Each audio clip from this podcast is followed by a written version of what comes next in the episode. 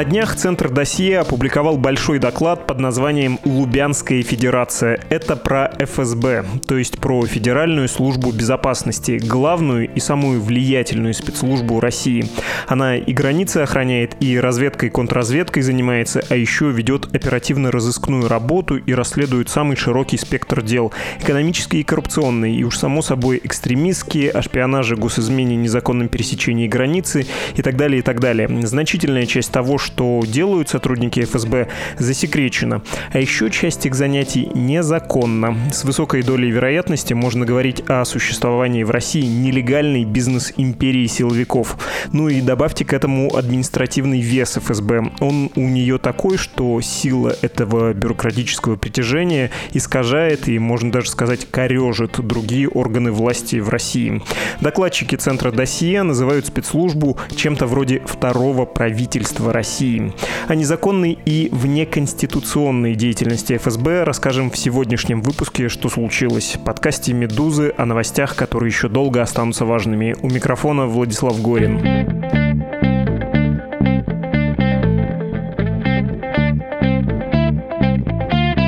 У нас в этом эпизоде загадочный собеседник. Сейчас он сам объяснит, почему он скрывается, почему у него такой голос, а я потом по возможности представлю гостя. Это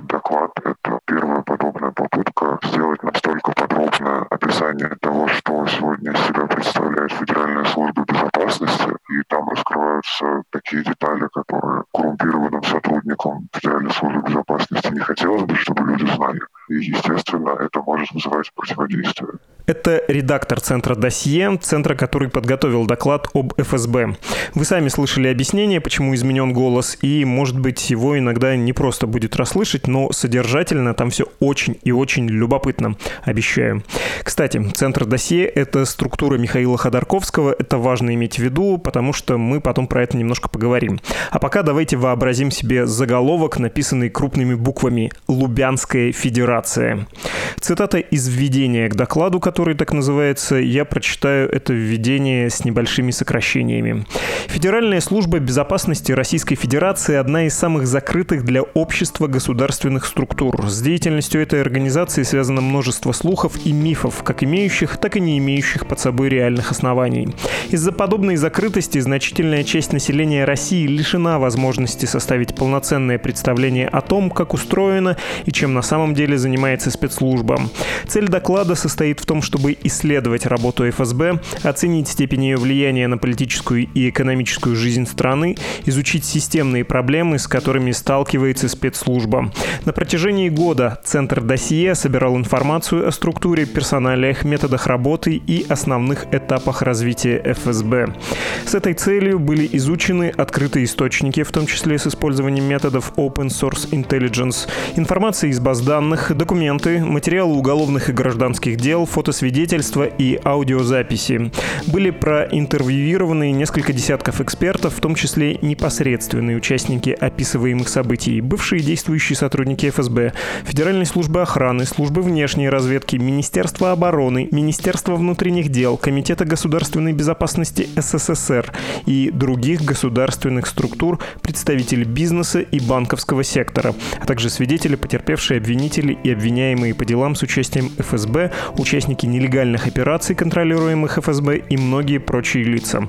Полученные сведения были при наличии такой возможности перепроверены и сопоставлены с данными из других источников. Следует отметить, что легитимная сторона деятельности ФСБ, необходимые и оправданные в любом обществе задачи по противодействию терроризму и иностранным разведкам, не является предметом настоящего доклада. А информация, которая может нанести ущерб исполнению службы ее конституционных функций, не разглашаются. Конец цитаты.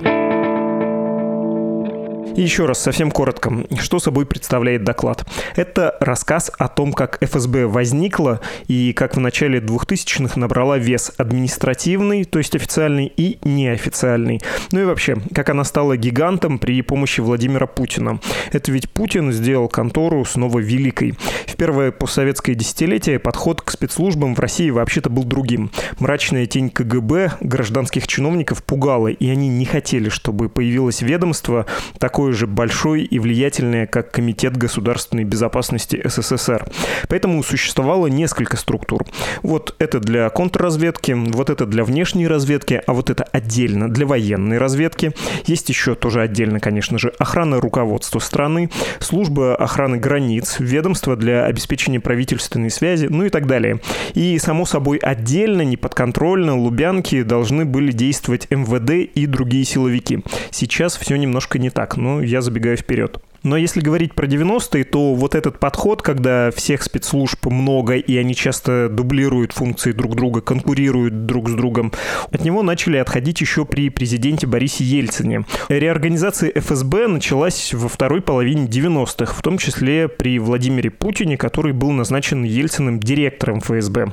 Завершилось укрупнение и укрепление при Путине президенте, и ФСБ в итоге вернули даже погранслужбу, как это было в позднесоветском КГБ. Почему так произошло, я объясню чуть позже, а сначала, конечно, хочется вспомнить шутку Владимира Путина, которую он в декабре 1999 года произнес на собрании руководителя ФСБ, то есть дело было незадолго до объявления Ельциным о своей отставке группа сотрудников ФСБ, направленные вами для, э, командировку для работы под прикрытием правительства, на первом этапе со своими задачами справляется. Если отставить шутки в сторону, то в целом в докладе Центра досье собрано все, что более-менее уже известно о прошлом и нынешнем состоянии ФСБ. О том, насколько структура влиятельна, о конфликтах различных кланов внутри спецслужбы и с другими силовиками в э, стране, о нелегальной деятельности, то есть о коррупции и о давлении на оппозицию и на гражданское общество. Но вот если сформулировать совсем четко, то в докладе будет следующая информация. Цитата. «Влияние ФСБ на политическую политическую и экономическую сферы вышла за пределы конституционных полномочий спецслужбы. Президент России, которому напрямую подчиняется Федеральная служба безопасности, руководит ею не только через главу ФСБ Александра Бортникова, но и через отдельных представителей различных подразделений внутри спецслужбы. Таким образом, создана разноуровневая система управления ФСБ.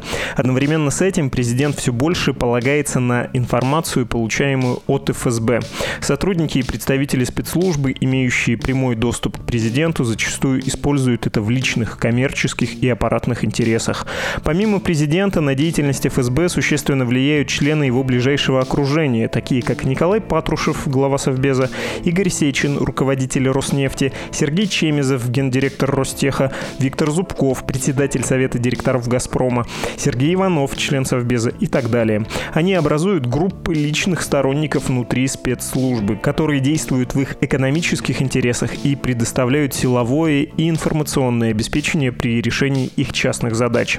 За последние 10 лет ФСБ преимущественно силовыми методами поставила под свой контроль почти все государственные институты. Министерство обороны, Следственный комитет, Генеральная прокуратура, Министерство внутренних дел и другие структуры стали зависимы от ФСБ. Кроме того, представители спецслужбы регулярно влияют на решения судей, нарушая принцип независимости судебной ветви власти. Подобная система создает дисбаланс между государственными ведомствами и угрожает безопасности страны. Методы, которые использует ФСБ, зачастую нарушают конституционные права граждан и включают в себя худшие практики времен КГБ.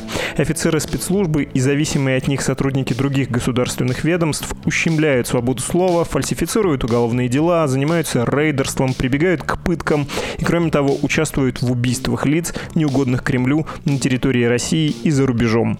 Представители ФСБ системно участвуют в коррупционной деятельности и зачастую сами организовывают и возглавляют то, с чем призвана бороться спецслужба. Особенно это касается банковского сектора. По сути, почти весь рынок нелегальных банковских операций находится под непосредственным контролем ФСБ и приносит отдельным группам сотрудников спецслужбы и представителям их кланов существенную прибыль. Помимо системной коррупции, ФСБ подвержены и коррупции несистемной. Иными словами, вдохновленные примером начальства офицеры низшего и среднего уровней автономно используют служебное положение для получения внерабочего дохода. ФСБ выполняет функции репрессивного аппарата, который работает как против оппозиционно настроенных граждан, так и против встроенных во властную вертикаль бизнесменов, чиновников или силовиков по тем или иным причинам, неугодных Кремлю, а также отдельным высокопоставленным лицам или кланам. Таким образом, доклад описывает перерождение ФСБ из государственной организации, которая должна обеспечивать безопасность общества в полукриминальную структуру, присвоившую себе функции второго правительства и вторгающуюся буквально во все сферы общественной и государственной жизни. Конец цитаты. И это, конечно, очень лихо все звучит не только в выводах, но и в конкретной фактуре. Хотя, если вы следите за новостями, то большую часть приведенных в этом докладе фактов вы уже знаете. В чем ценность доклада и что нового из него можно узнать, рассказывает редактор центра «Досье». Голос у него, напоминаю, законспирированный. Не пугайтесь. В первую очередь систематизировать знания, потому что, опять же, для человека, который является потребителем новостей, который просто читает новости, который просто следит за тем, что происходит в стране, вещи, которые происходят с участием ФСБ, не складываются в общую картину они как раз становятся известны, но это получается очень разрозненно. То тут ФСБ имело к чему-то причастность, то тут они вроде как крышевали кого-то, кто отмывает деньги.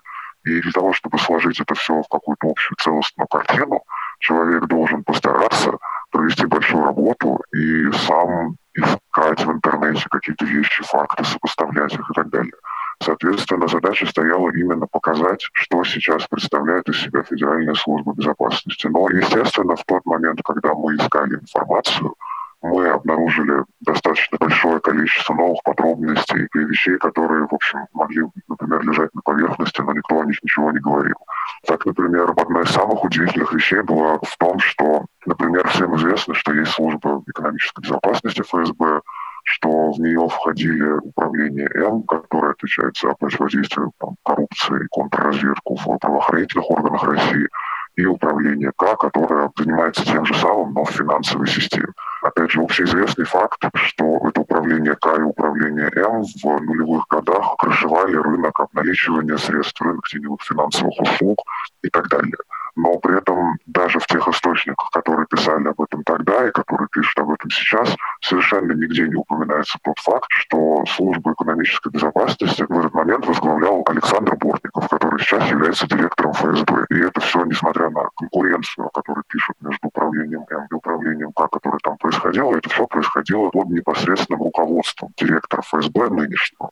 И это, по-моему, факт, который говорит очень многое о том, что представляет из себя Федеральная служба безопасности. Тут остановимся. Про конкуренцию хочется сказать. Это имеется в виду, что часто какую-то информацию о внутренних делах ФСБ не удается скрыть, потому что внутри этой большой спецслужбы даже не Лубянская федерация, а Лубянская конфедерация или еще точнее междуусобицы. И в результате этих конфликтов часть информации просто утекает в виде компромата за пределы специальной службы и вот этого большого административного аппарата.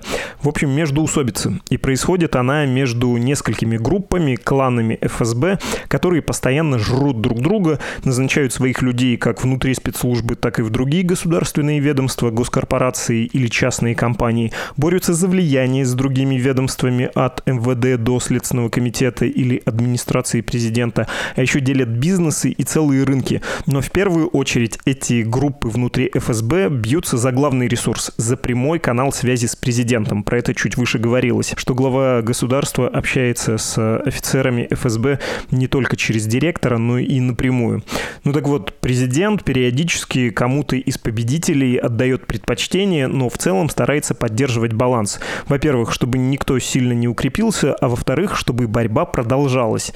Потому что, и тут можно продолжать аналогию с Золотой Ордой, пока идет междоусобица, не будет единства, и никто из руководителей этой спецслужбы не сможет осознать, насколько она все-таки велика и сильна. О том, что нового удалось узнать в ходе подготовки обобщенного доклада Центра досье, продолжает его редактор. Например, было громкое дело, о котором, например, в частности, писала Медуза, дело главы Следственного комитета Волгоградской области Михаила Бузраева которого обвинили в том, что он организовывал террористический акт и пытался поджечь дом губернатора Волгоградской области. И абсолютно совершенно непонятно было, с чего вдруг взялось это дело, кому оно нужно. И, ну, то есть вообще звучит дико глава СК пытается поджечь дом губернатора, и его обвиняют в теракте. При том, что, да, Музраев такой хозяин многолетний в Волгоградской области. Да. И когда мы стали разговаривать с нашими источниками, которые работают в ФСБ в частности, и связаны с теми людьми, которые а, занимаются этими уголовными делами, стало понятно, что дело Музраева – это не какое-то отдельно стоящее дело, которое случайно появилось, а это, ну, как говорится, звенья одной цепи с делом московского СК, то есть Дрыманова, Никандрова и всех этих остальных людей. И это дело было направлено на Бастрыкина. То есть ФСБ, а именно управление М, который пришел новый руководитель, тогда был Сергей Алпатов, стал начинать экспансию на Следственный комитет и стал атаковать людей, которые были приближены к Александру Бастрыкину. Михаил Музраев был одним из них, в том числе, как было написано в открытых источниках, доме спрятать Александра Дрыманова от уголовного преследования, и на самом деле получилось, что это дело не какой-то отдельно стоящий эксцесс, а вот часть гораздо более крупной истории. Плюс находились ну, и какие-то отдельно стоящие эксклюзивы, как, например, нам источник передал цены, расценки на услуги, которые оказывает ФСБ. То есть можно там пойти узнать, где человек живет, можно поставить его телефон на прослушку и так далее. Сейчас опять будет цитаты, и да, про то самое, про стоимость услуг. Итак, прайс-лист коррумпированных силовиков. И подчеркиваю, это не партнерский материал «Медузы» или Центра досье.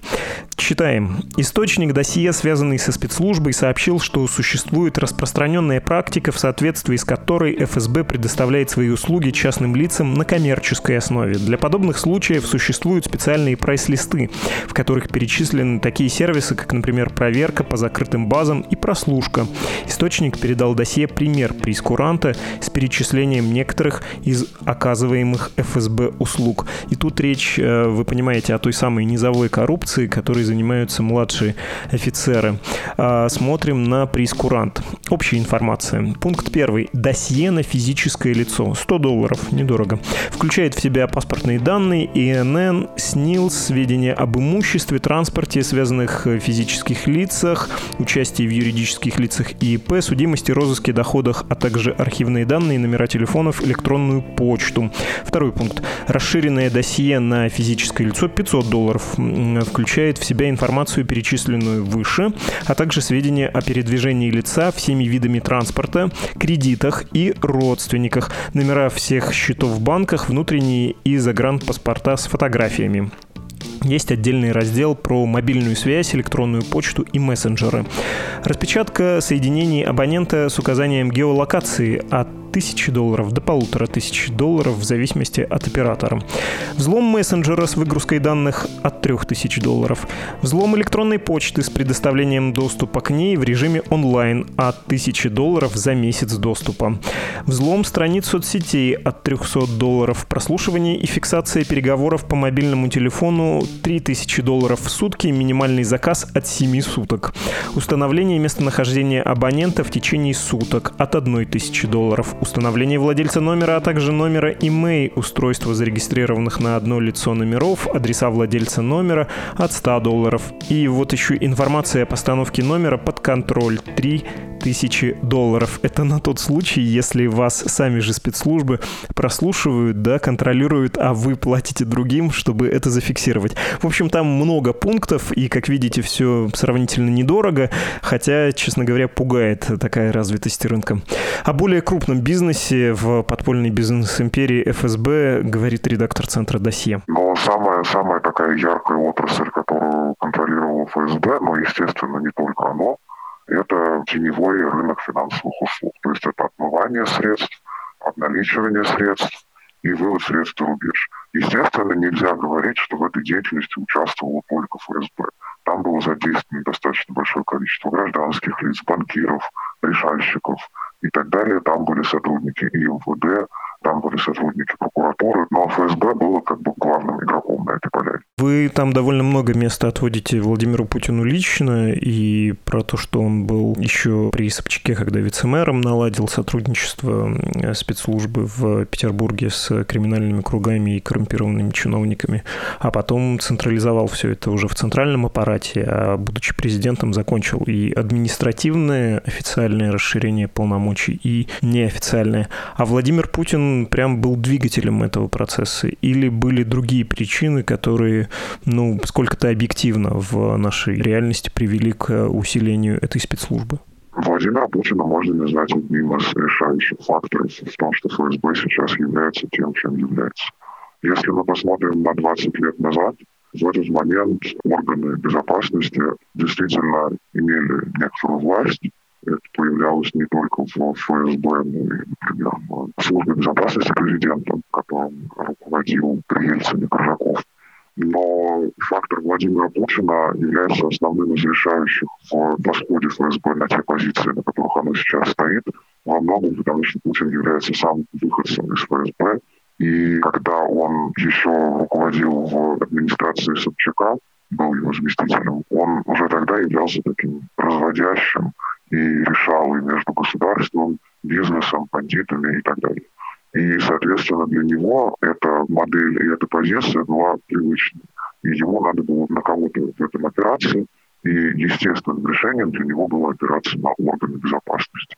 Например, мы можем сказать, что если бы там вдруг президентом тогда стал не Путин, а условный какой-нибудь Шойгу, то тогда бы это было Министерство обороны, а не ФСБ. Но спекулировать и говорить, как все могло бы быть иначе, это достаточно сложная тема, потому что, в принципе, 20 лет назад Россия была совершенно не такой, какая она есть сейчас. И можно сказать, что было достаточно много путей развития, и вообще все могло повернуться иначе. И вообще мы могли не находиться в такой ситуации, в которой у нас есть единоличный руководитель, который предпочитает руководить не через политические процессы, а через какие-то неформальные структуры, неформальные связи, кланы и э, спецслужбы. Естественно, для Владимира Путина нужно, чтобы внутри ФСБ, как и внутри, в общем-то, всех остальных структур, существовала конкуренция и не было никакого очевидного лидера, который, выделяясь на фоне всех остальных, мог бы бросить вызов уже самому Владимиру Путину. О том, может ли ФСБ консолидироваться, это достаточно теоретически абстрактный разговор, естественно, и зависит он от ситуации, которую мы обсуждаем. Так, например, если завтра случится какой-нибудь катаклизм, на Кремль упадет метеорит, Владимир Путин заболеет коронавирусом, и встанет ситуация вакуума власти, когда эти разные группы станут бороться за власть, эта ситуация чревата, скорее всего, даже не консолидацией, а все больше раздробленностью и обострением этого конфликта вплоть до его перерастания в какие-то уже совсем силовые и недемократические фазы. Когда, например, люди, которые поддерживают одного какого-то человека из окружения Владимира Путина, будут активно бороться за то, чтобы снести какого-то другого человека из окружения Путина, чтобы он не смог претендовать на власть.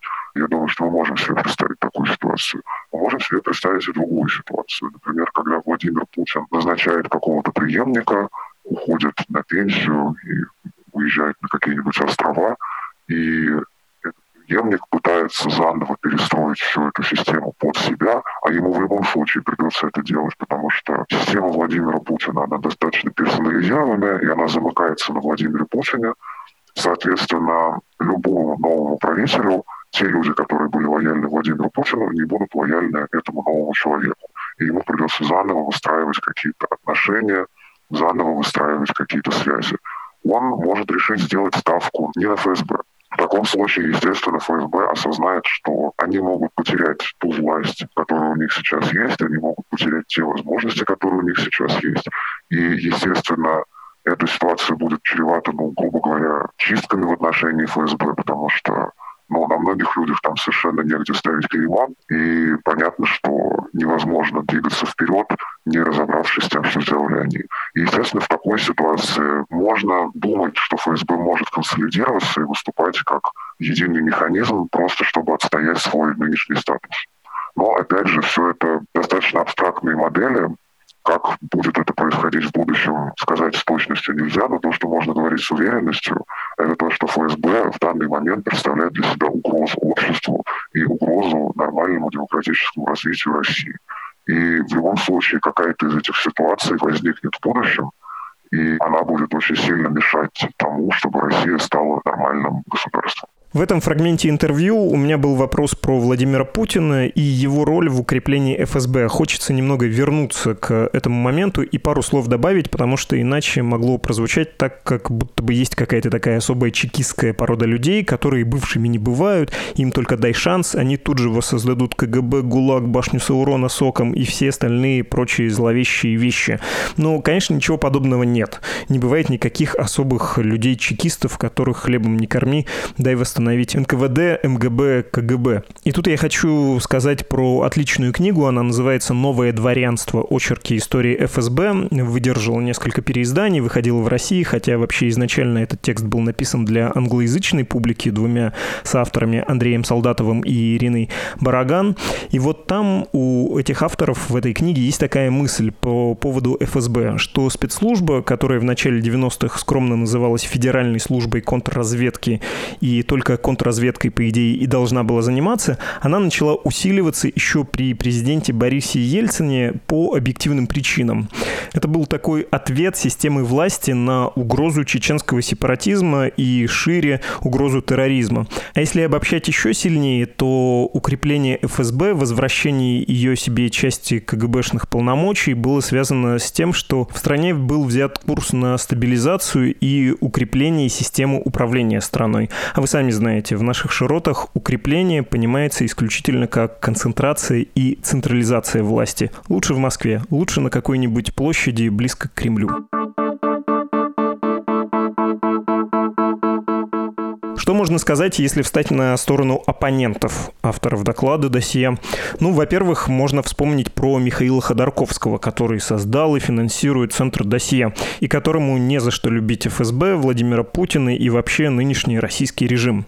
Было бы, конечно, здорово поговорить с кем-то из Федеральной службы безопасности, но, знаете, это проблематично сделать, поэтому процитирую газету «Ведомости» и их источник. Цитата. «Доклад оставляет противоречивые впечатления, говорит источник, близкий к спецслужбам.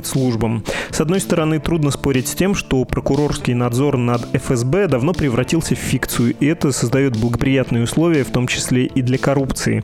Нельзя не согласиться с тем, что функции отдельных служб, в том числе службы экономической безопасности и управления собственной безопасности четко не прописаны и позволяют привлекать их к конфликтам в политической и экономической верхушке. Однако с учетом того, что уголовное дело самого Ходорковского сопровождало служба экономической безопасности, вряд ли стоит считать суждения этого доклада независимыми, продолжает собеседник ведомостей. Конец цитаты.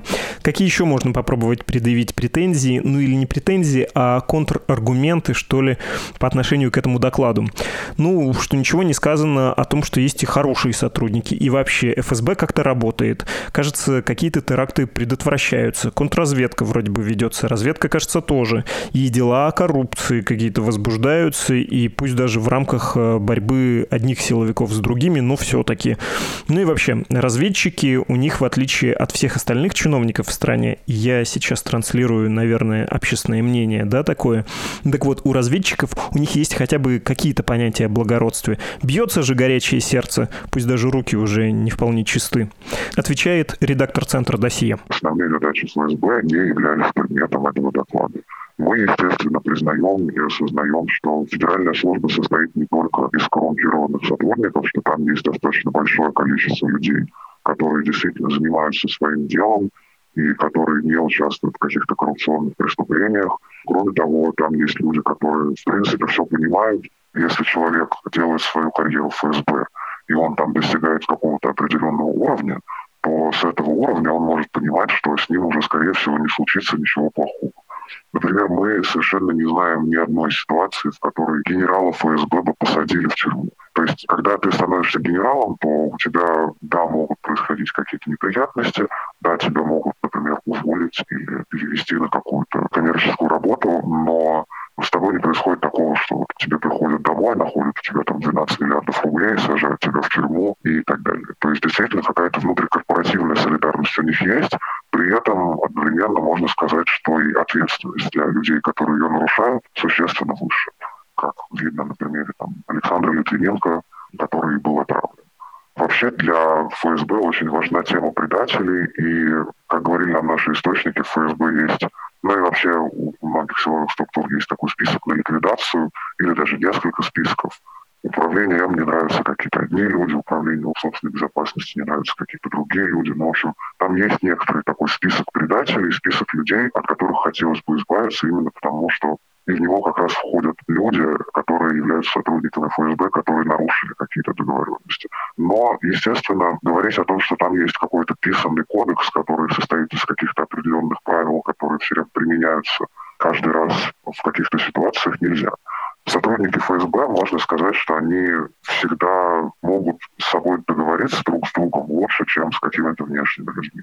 Например, можно даже видеть какие-то ситуации, когда происходит какая-то борьба между вот этими вот группировками внутри ФСБ, и в нее вовлечены какие-то посторонние люди. Эти посторонние люди зачастую становятся жертвами этой борьбы, а управление ФСБ потом мерятся и продолжают как-то дальше взаимодействовать.